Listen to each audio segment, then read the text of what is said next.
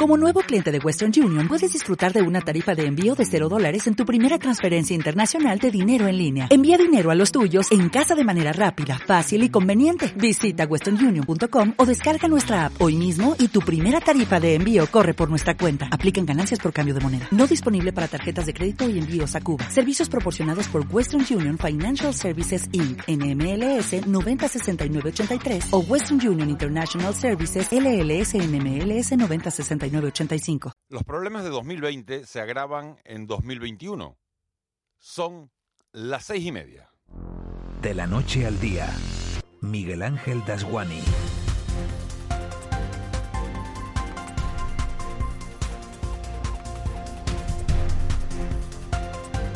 ¿Qué tal? Muy buenos días. Medio planeta amanece hoy con la vista puesta en Washington DC porque a las cuatro y media de la tarde hora canaria Joe Biden, con el teldense Juan Verde como asesor, tomará posesión de su cargo como cuadragésimo sexto presidente de los Estados Unidos de Norteamérica, el país más poderoso del mundo, con el permiso de China, porque los americanos son 300 millones y los chinos 1.300. Sabido es que calidad no es igual a cantidad, pero no podemos decir tampoco que la democracia americana viva lo que se dice sus mejores momentos. Biden releva a Trump, como publica el mundo en su portada de hoy, en la investidura más tensa desde la guerra de secesión. Trump y miles de sus seguidores han encargado en el último mes de que comparemos el país de la libertad por antonomasia con una república bananera, con la insurrección del Capitolio el pasado 6 de enero como el episodio más vergonzante. No parece normal que por primera vez en 150 años de historia el presidente saliente no tenga la cortesía de entregarle el testigo a su sucesor, como hizo Barack Obama con él. Ni parece normal que 25.000 soldados tengan que reforzar hoy la seguridad para prevenir cualquier incidente. La duda que me surge es si las medidas se toman porque nadie sabe lo que puede pasar y ya es raro teniendo a la CIA y al FBI de tu parte, o precisamente por eso, porque lo saben y no lo dicen. Sea como fuera, habrá que estar pendientes porque nos va mucho en este envite. Nos las prometíamos muy felices el pasado 31 de diciembre, arrancando la última página del calendario de 2020 y brindando por el nuevo año. Y resulta que si llegamos a saber lo que se nos venía encima en este enero de 2021, a lo mejor nos hubiéramos estado quietos. Estamos solo, como digo, a 20 de enero. ¿Y qué quieren que les comente? Parafraseando a un amigo mío, a peor la mejoría. En los primeros 20 días del año pasado llegaron a Canarias 300 migrantes, en el mismo periodo de este 2021 vamos ya por 1.300, un incremento del 234%. En lo que mm, a la pandemia se refiere, las últimas horas tampoco nos dejan buenas noticias, siete muertos más en Canarias y 312 nuevos contagios. La UCI del doctor Molina Orosa de Lanzarote al borde del colapso y las autoridades sanitarias buscando la manera de montar en tiempo récord un hospital de campaña. Los contagios en Gran Canaria triplican a los de Tenerife y hay 2.300 canarios ingresados por culpa del coronavirus. La pandemia supera ya los 2 millones de muertos en todo el mundo y está haciendo un agujero económico de tal calibre que nadie sabe a ciencia cierta cómo vamos a salir de esta. Si en V, como decían algunos economistas hace unos meses, si en K, como dicen ahora, o si va a ser haciendo el Pino Puente.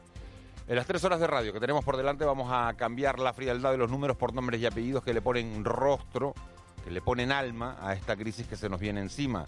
Esta mañana nos vamos a fijar en el descalabro que sufren los parques infantiles. Fernando López de Sertronic y Moisés Morales de Diverlandia nos van a contar cómo están viviendo todo esto y cómo garantizan ellos la seguridad de nuestros hijos, la seguridad de los más pequeños. De la toma de posesión de Biden y del periodo que se avecina en Estados Unidos hablaremos con el periodista Samuel Toledano, profesor de Ciencias de la Comunicación y Trabajo Social de la Universidad de La Laguna y especialista en política internacional. El desayuno de este miércoles lo vamos a compartir con la diputada de Coalición Canaria Rosa Dávila, portavoz de los nacionalistas en asuntos económicos, que hace unos días reclamaba en rueda de prensa en el Parlamento, le reclamaba al gobierno ayudas directas para los sectores más castigados por la crisis. Las noticias de las 9 nos van a llegar hoy de la mano de Víctor Hugo Pérez y justo después tendremos tiempo para un reconocimiento público al que nos gustaría que se sumaran para los equipos de trasplantes de la sanidad canaria que han vuelto a batir un récord con un incremento del 7,5% en los trasplantes, en las operaciones. Gemma García, la coordinadora en Canarias, nos va a contar las claves de este éxito y cómo es posible seguir creciendo en mitad de una pandemia. Con Raúl García, Marita, el abuelo y Roque repasaremos en clave de humor a eso de las 9 y cuarto, 9 y 20, la actualidad de este día que estamos a punto de empezar. Si les apetece, están más que invitados a compartir con nosotros este estupendo trayecto que nos lleva de la noche, de la oscuridad más absoluta, al día. De la noche al día, Miguel Ángel Dasguani. 6 y 34, vamos ya a conocer las noticias que marcan la crónica de este miércoles 20 de enero. Caja 7 te ofrece los titulares del día. Eva García, muy buenos días. Muy buenos días, Miguel Ángel. ¿Cómo te encuentras? Muy bien. Pendiente de, de Estados Unidos, entre otras cosas. Pendientes de Estados Unidos, 4 y media de la tarde, hora canaria. Habrá mucha gente que se, que se conecte seguro y que siga por televisión esa toma de posición de, de Biden.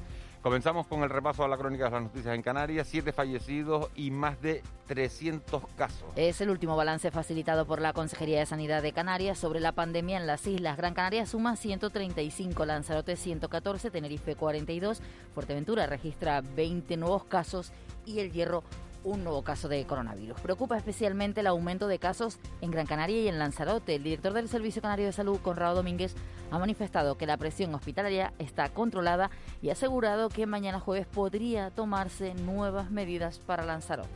Gran Canaria que sigue con una, con una tendencia, la cual se esperaba unos días, esperemos que a partir de unos días vaya revirtiendo y el caso de Lanzarote que, que cada vez va aumentando y que también esperemos que se van a tener que tomar medidas adicionales probablemente en el ámbito de esa isla y, y creo que, que, con preocupación pero con ocupación, que yo creo que es lo, importante. ¿no? Sin embargo, desde el sindicato ASACA lamentan la tardanza en aumentar las restricciones en la isla. Además, consideran que hay lagunas del plan de vacunación en las islas tras el retraso de la vacunación de sanitarios debido a la paralización parcial en la entrega de vacunas por parte de Pfizer. Su delegado en el área de salud de Gran Canaria es Jonay Morales. Ahora nos encontramos que compañeros de servicios críticos pues no están vacunados, ¿no? aunque solo sea la primera dosis, la vacunación no se completa hasta la segunda dosis, pero no, nos llama la atención ¿no? que se hayan se hayan visto ahora estos, estos fallos en la vacunación, eh, sobre todo en servicios críticos. También hay gente que, colegas que tratan pacientes oncológicos, pues también se han quedado sin vacunar. Eh, la verdad que sí, es un tema bastante grave. Nosotros ya hemos hecho una denuncia pública.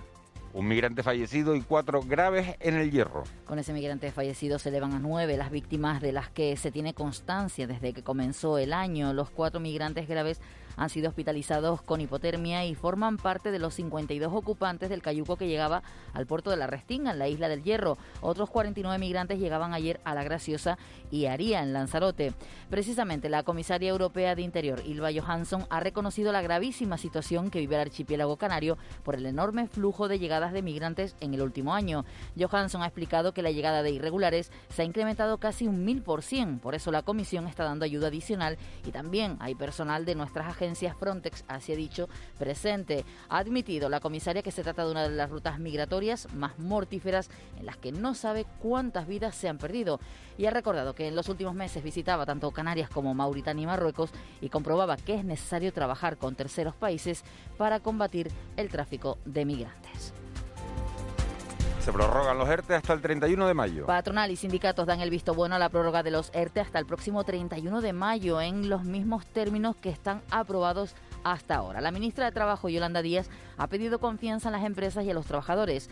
También los autónomos verán prorrogada hasta el 31 de mayo la prestación extraordinaria por cese de actividad, aunque aún quedan por cerrar algunas cuestiones. Creo que la herramienta está funcionando bien, que es positiva y desde luego el mensaje que queremos transmitir es de tranquilidad, de ánimo, de bueno, de saber que, que, nos quedan meses duros, singularmente el mes de enero, como saben ustedes, es el mes más duro en términos de empleo.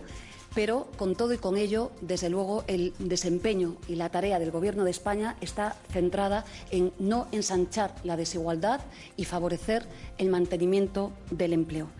Más medios de seguridad en el sur de Gran Canaria. Tras la reunión mantenida con los ayuntamientos de San Bartolomé de Tirajana y Mogán, al sur de Gran Canaria, el delegado del gobierno en las islas, Anselmo Pestana, ha anunciado más medios de seguridad para vigilar las zonas turísticas a raíz de algunos altercados que se han producido por algunos migrantes. A este respecto, la policía ha detenido a un hombre por su presunta participación en la violenta reyerta que se produjo en una plaza de Maspalomas, en el sur de Gran Canaria, según ha informado la agencia EFE, fuentes oficiales. Hoy hemos tomado una decisión, que es reforzar la presencia policial en las calles y que de la Policía Nacional habrá unos 40 efectivos que estarán eh, patrullando y caminando el, municipio más con la, colaboración de la policía local y esa coordinación que también que se va a llevar a cabo, yo creo que vamos a garantizar claramente esa sensación de seguridad que nos piden los ciudadanos.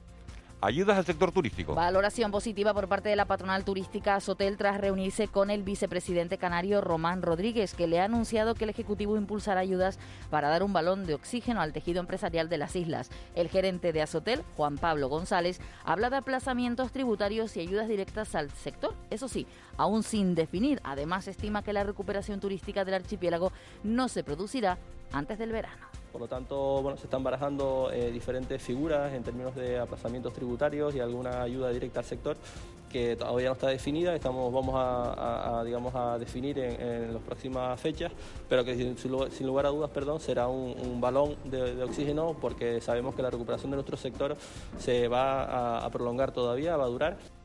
Ayudas del Cabildo de Gran Canaria. El Cabildo de Gran Canaria ha anunciado que dedicará 5 millones de euros a un nuevo paquete de ayudas al sector de la restauración y de los gimnasios, así como centros deportivos, para que puedan hacer frente a la situación de la pandemia en el nivel 3 de alerta en esta isla. Antonio Morales ha explicado que se distribuirán la colaboración con la Cámara de Comercio. Además, el alcalde de Las Palmas de Gran Canaria, Augusto Hidalgo, ha manifestado que tomarán medidas adicionales para evitar mayores daños al sector de la hostelería si la situación se alarga. Hemos acordado destinar 5 millones de euros para contribuir a aliviar la realidad que sufren nuestros restaurantes, bares, cafeterías, gimnasios instalaciones deportivas que realizan su actividad en espacios cerrados. Hemos previsto la situación y como sabemos que los periodos voluntarios de pago no empiezan hasta marzo y los pagos de cánones y demás que se hacían en enero, eh, que podían haber empezado a pagar ahora, los hemos retrasado de forma voluntaria para que no tuviera nadie que pagar y previendo la posibilidad de que esas medidas las tomemos.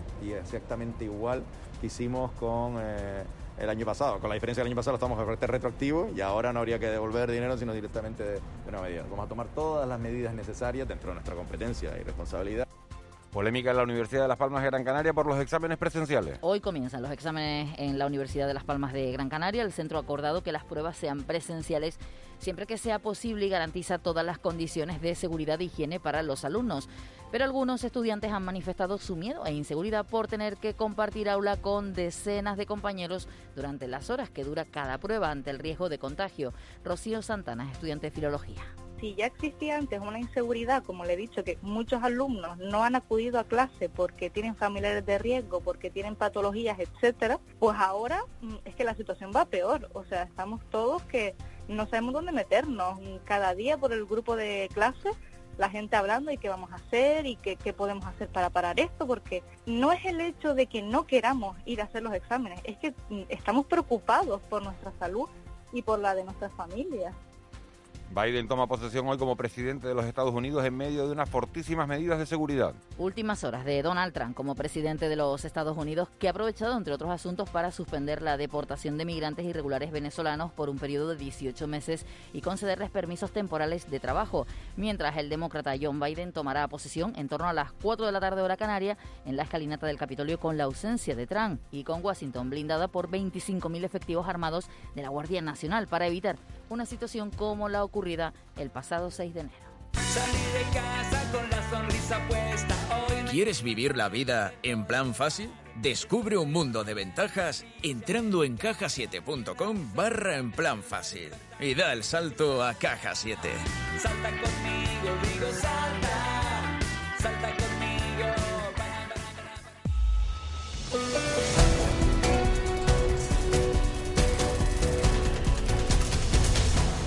6.43, vamos ya con la crónica del deporte. Ayer caía el Clarinos en la Eurocup, hoy le toca el turno en la competición al Granca y por otro lado al Canarias, en este caso en la Champions League. Y preocupación en la Unión Deportiva Las Palmas porque son tres ya los casos positivos de COVID. Joaquín González, buenos días.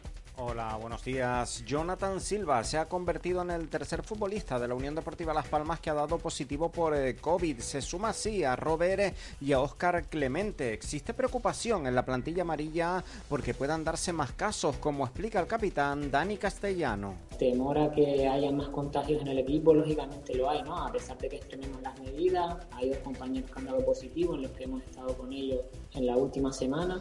Y claro, uno siempre tiene el miedo ese de que si lo estoy incubando, si dentro de cinco días, cuatro días me va a tocar a mí. En lo meramente deportivo, el equipo se ejercitará esta tarde a las 7 para seguir preparando el choque que le medirá el domingo en el estadio de Gran Canaria Leganés.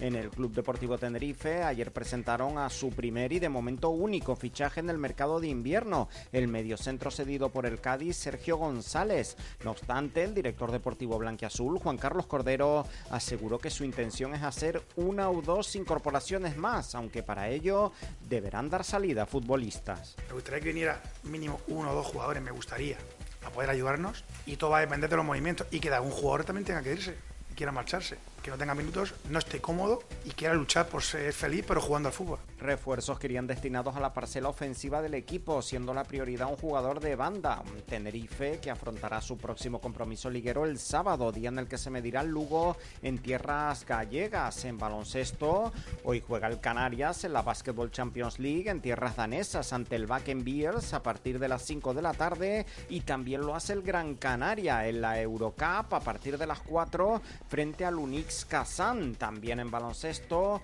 ayer caía el Clarino, Ciudad de la Laguna Tenerife, en su estreno en la fase de grupos de la Eurocup femenina por 59-77 ante el Carolo Basket francés. En balonmano, la selección española se impuso en el Mundial a Túnez por 36-30. Ya saben que con España tenemos al gran canario Dani Sarmiento. También en balonmano, en este caso femenino, y juega el Rocasa Gran Canaria partido de liga, midiéndose en tierras catalanas al Granollers a partir de las 7 y media de la tarde. Un Rocasa que ya conoce que su rival en los cuartos de final de la Copa EHF será el Yalikavaspor turco. Y cerramos con voleibol porque hoy estaremos pendientes al Guaguas que recibirán el SIDA Libisa a partir de las 7 y media de la tarde. 6.46. Joa García, ¿qué tiempo vamos a tener hoy? Hoy el tiempo se mantendrá soleado en casi toda eh, Canarias, en casi todas las islas, aunque el cielo no estará totalmente despejado y veremos algunos intervalos de nubes bajas. Las temperaturas se mantienen frías, salvo en la costa a mediodía, donde oscilarán entre los 18 y los 23 grados. Por eso de que si alguno sale a mediodía, que sepa que ahí va a ser un poquito más de calor que lo que tenemos ahora en Canarias. Una jornada donde apenas habrá viento en la costa y las medianías, su velocidad media prevista no llegará a los 20 kilómetros por hora y será de dirección variable. En las costas orientadas al este y al sur de las islas, el mar estará en calma. En las abiertas al norte y al oeste de La Palma, del Hierro, de Lanzarote y Fuerteventura. Ahí habrá oleaje de mar de fondo del noroeste de un metro y medio a dos metros y medio. Te lo dije bien clarito. Permanece a la escucha. Permanece a la escucha. 12 de la noche en La Habana. 11 de la noche en San Salvador, El Salvador. 11 de la noche en Managua, Nicaragua. Me gustan los aviones, me gustas tú.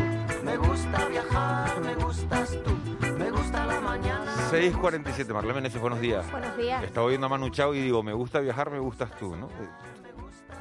Viajar, ¿no? ¿Qué palabra? ¿Eso qué es? ¿Cuándo fue tu último viaje? Hace- Fuera de Canarias, ¿eh? Fuera de Canarias. En el 2000, estamos en 2021, Sí. 2018, 2017, 2016, 16, Bueno, pero eso 17. ya no es por la pandemia entonces. No, Ah, bueno. entre, islas sí, pero no. Claro, claro, claro. Fuera, pero no por la pandemia, entonces no. Vale, vale, vale. Eva, ¿el tuyo? 2019. 2019. Sí, en la península del norte. De lo que más echa de menos, viajar, muchísima gente. Hemos estado, encima no se puede viajar ni entre islas. Antes quería ir a una Gran Canaria y no podía. Antes uno quería ir a, no, uno quería ir a Tenerife y no podía. Ahora quiere ir a Gran Canaria y no puede. A ver si no- nos vacunan a todos ya de una vez y, ¿no? Y podemos y viajar, podemos movernos libremente. Quiera uno o... aunque sea entre islas, que es maravilloso aunque sea entre también. islas, sí, pues sí. ¿Qué trae la prensa hoy? Bueno, pues entre islas nos movemos, nos vamos al periódico La Provincia, cinco columnas, la extensión de los ERTE y impide los despidos de 11.800 empresas. Además, la imagen de portada, los perros Junco y Dylan buscan al taxista desaparecido en Teror. Recuerden, desde eh, diciembre del año 2019 se están buscando sus restos y la capital Gran Canaria centra su presupuesto en 450 millones para aliviar el impacto de la crisis. En el periódico Diario de Avisos, la imagen de portada, habrá expulsiones y más policías frente a inmigrantes conflictivos. Eh, vemos a la alcaldesa eh, de Mogán en el muelle, Onalia Bueno, viendo a los migrantes y también hay declaraciones de Ilva Johansson, la comisaria europea que admite que la situación en las islas es gravísima. En el periódico Canarias 7, titular a cinco columnas en mitad de la página, más policías y expulsiones preferentes para frenar los incidentes con inmigrantes. Además, la imagen de portada es una concentración, en este caso, de los hosteleros y el gobierno aplazará el pago de impuestos como medida de ayuda en el periódico El Día, 185 millones por el servicio de limpieza en La Laguna. El ayuntamiento saca a licitación el contrato de recogida de basura tras dos años de servicio prorrogado a Urbacer. Es el, mayor, de mayor cuantía económica del municipio y la imagen de portada es para los niños que ven la luz, en este caso los parques infantiles de Santa Cruz que se abrieron eh, una de las imágenes en el día de ayer y antes de ayer. Hoy vamos a hablar precisamente con los responsables de, parques infantiles eh, en Tenerife y en Gran Canaria para ver cómo están soportando ellos toda esta situación económica derivada de la crisis y si van a poder salir adelante. Me quedo también con esas dos noticias, esa renovación de lo, ese acuerdo entre gobierno y agentes sociales para renovar los ERTE de momento hasta el 31 de, mayo porque les da un respiro a, a 82 fam- a 82.000 familias de, de este archipiélago y con esa situación, esa descripción que hacía la comisaria de migración ante el Pleno del Parlamento Europeo, ante el Pleno de la Eurocámara, Ilva Johansson, que dice, la situación en Canarias es gravísima, porque fíjense, 300 migrantes habían llegado en los 20 primeros días de 2020, 1.300 en 20 días de 2021. Como ya no están en el muelle de Arguineguín y ya no nos los vemos, ya no los vemos, parece que están llegando menos, pero no, es que están llegando muchos más.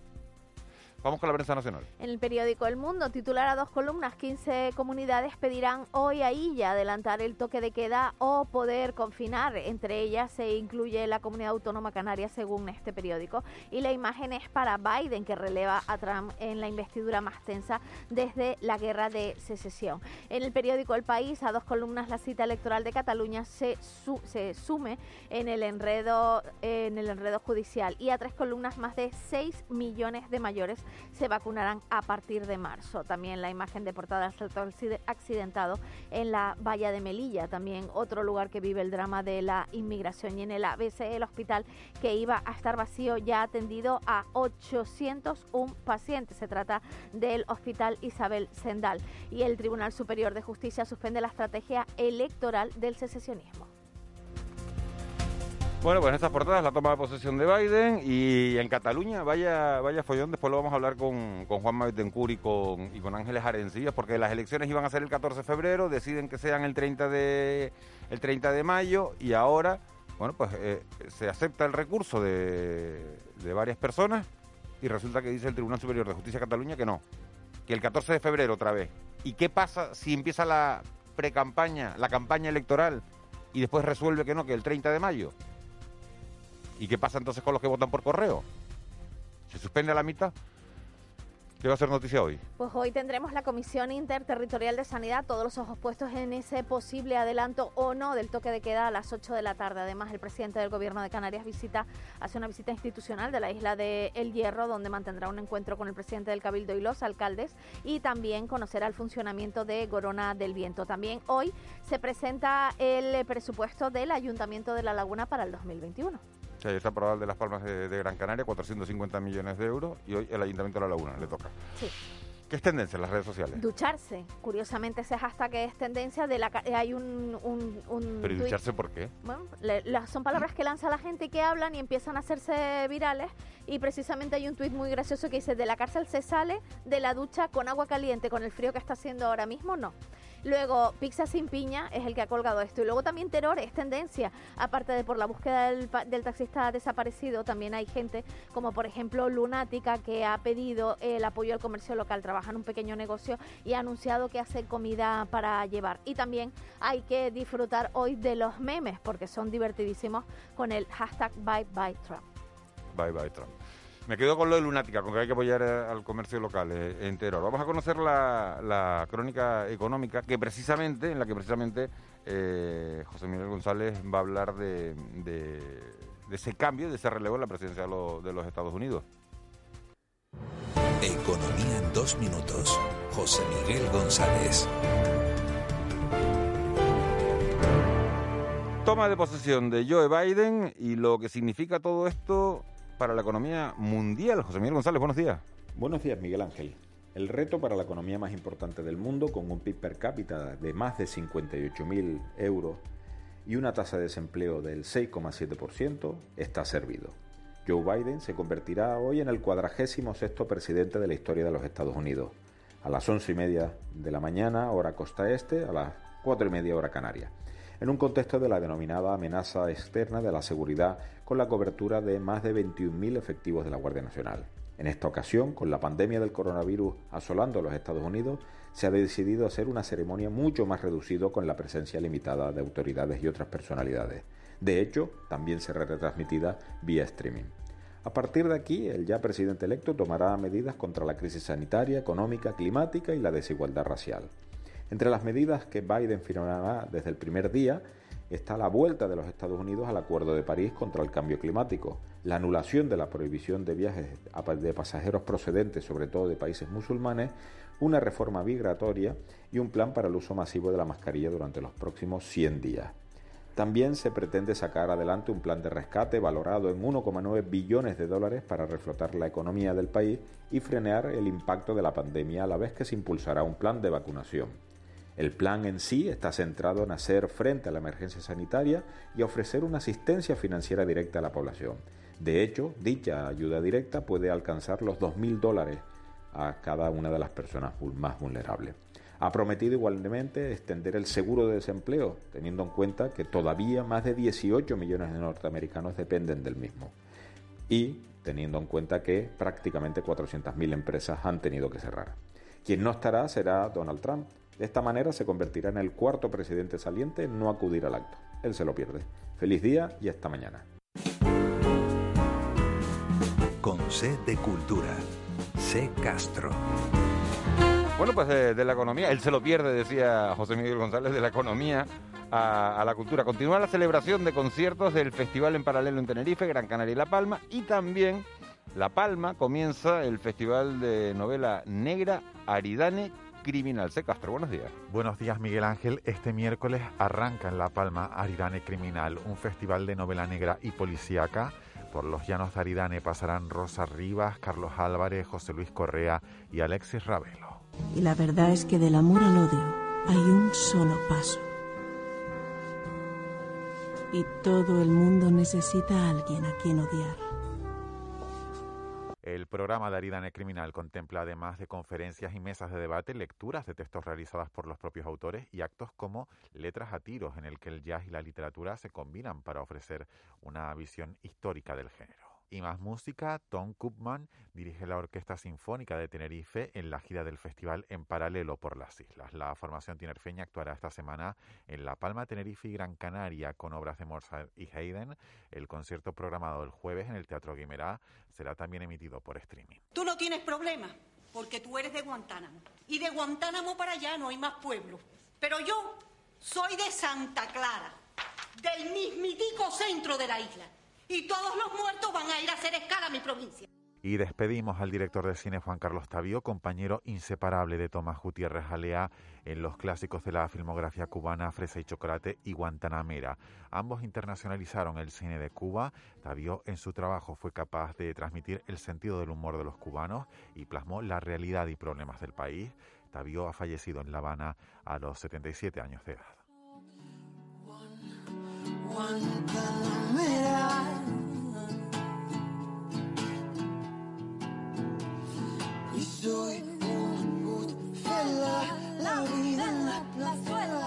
20 de enero, Día Mundial de...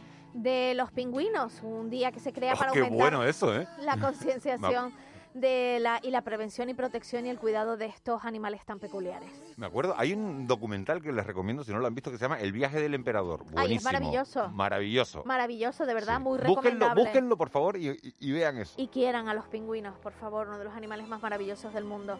En cuanto a efemérides, en 1487 los reyes católicos expidieron una cédula real, tres en concreto, para, para brindar protección eh, y favores a la isla de Gran Canaria. Además, en 1531 otra cédula confería a la laguna la capitalidad de Tenerife. En 1793 se inaugura en Las Palmas de Gran Canaria la Casa de Socorro y Labor y tal día como hoy, en 1902, se inaugura el faro de la Punta de Abona. Por cierto, en 2017, hoy tomaba posesión de su cargo Donald Trump, convirtiéndose en el presidente número 45 de los Estados Unidos. Hoy despedimos con tristeza a Eta James, que nos dejaba en el año 2012. Por un momento pensé que ibas a decir que despedíamos con tristeza a Trump. Y digo, me han cambiado a mi Marlene. Yo no.